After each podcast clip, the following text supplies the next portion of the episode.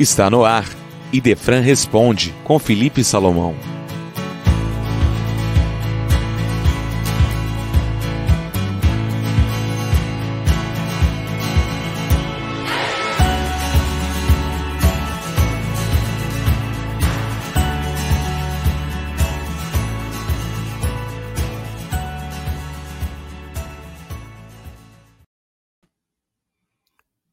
Caros ouvintes, que as bênçãos do Senhor recaiam sobre o seu lar.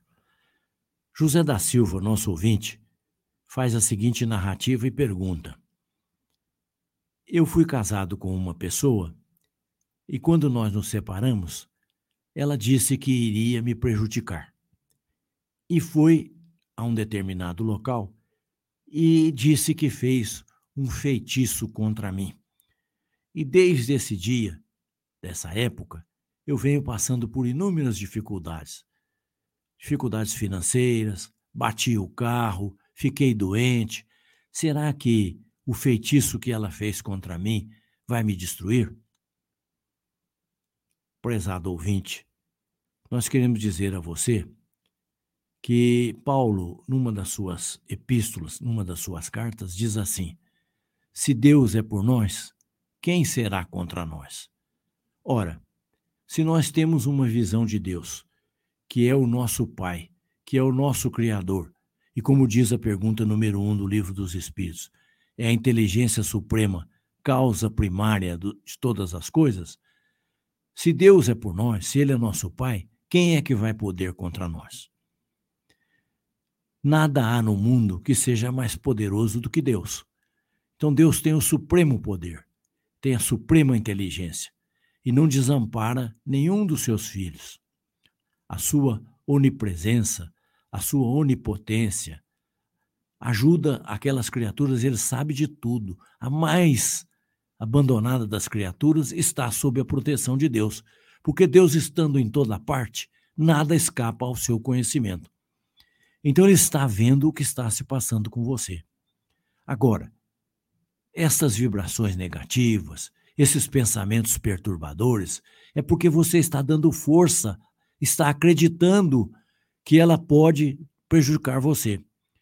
Há uma pergunta interessante que Allan Kardec fez, a pergunta 551 do Livro dos Espíritos. Ele faz a seguinte indagação: Pode um espírito mau, com, aliás, pode, pode um homem, com a ajuda de um mau espírito que lhe é fiel, fazer o mal a outrem? Os espíritos responderam: não, Deus não permitiria. É claro, se você acha que alguém pode fazer mais do que Deus, você aceita que alguém pode modificar os desígnios da sabedoria divina? Aí então você vai responder: mas e como é que estão me acontecendo essas coisas? É porque você está acreditando nelas e porque você não está levando uma vida de estar na presença de Deus.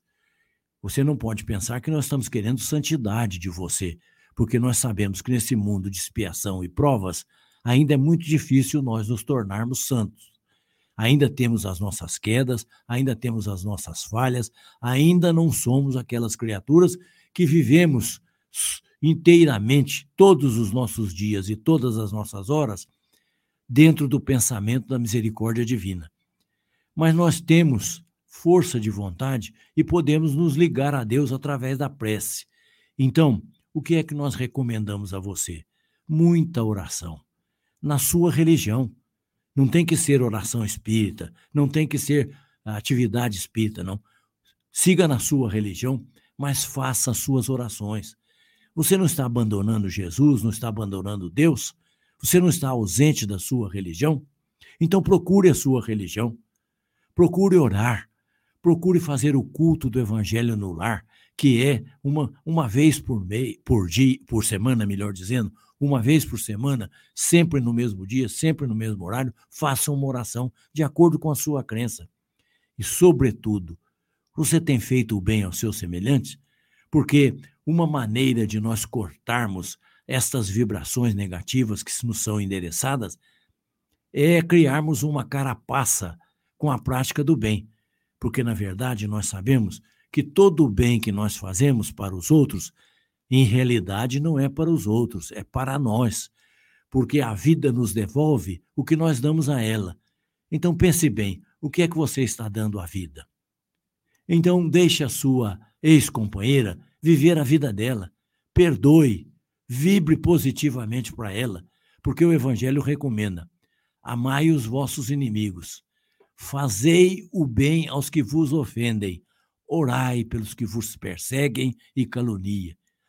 Então, é, nessa calúnia, nessa perseguição, ore por ela. Reserve um momento do seu dia para você orar por ela, mas orar com aquela vibração positiva, real. Chico Xavier diz que a verdadeira prece nasce do coração, não nasce das palavras. Então deixe o seu coração vibrar positivamente para ela, mas não dê força, não acredite, não aceite que ela possa prejudicá-lo. Na verdade, ela não pode. Você que não, não está levando uma vida adequada e está recebendo esses fluidos. Mude o seu padrão vibratório, mude os seus pensamentos, pense no bem, fale no bem, age no bem, que com isso você vai conseguir isolar qualquer vibração que tenha sido feita em sua direção. Esse foi Idefran Responde com Felipe Salomão.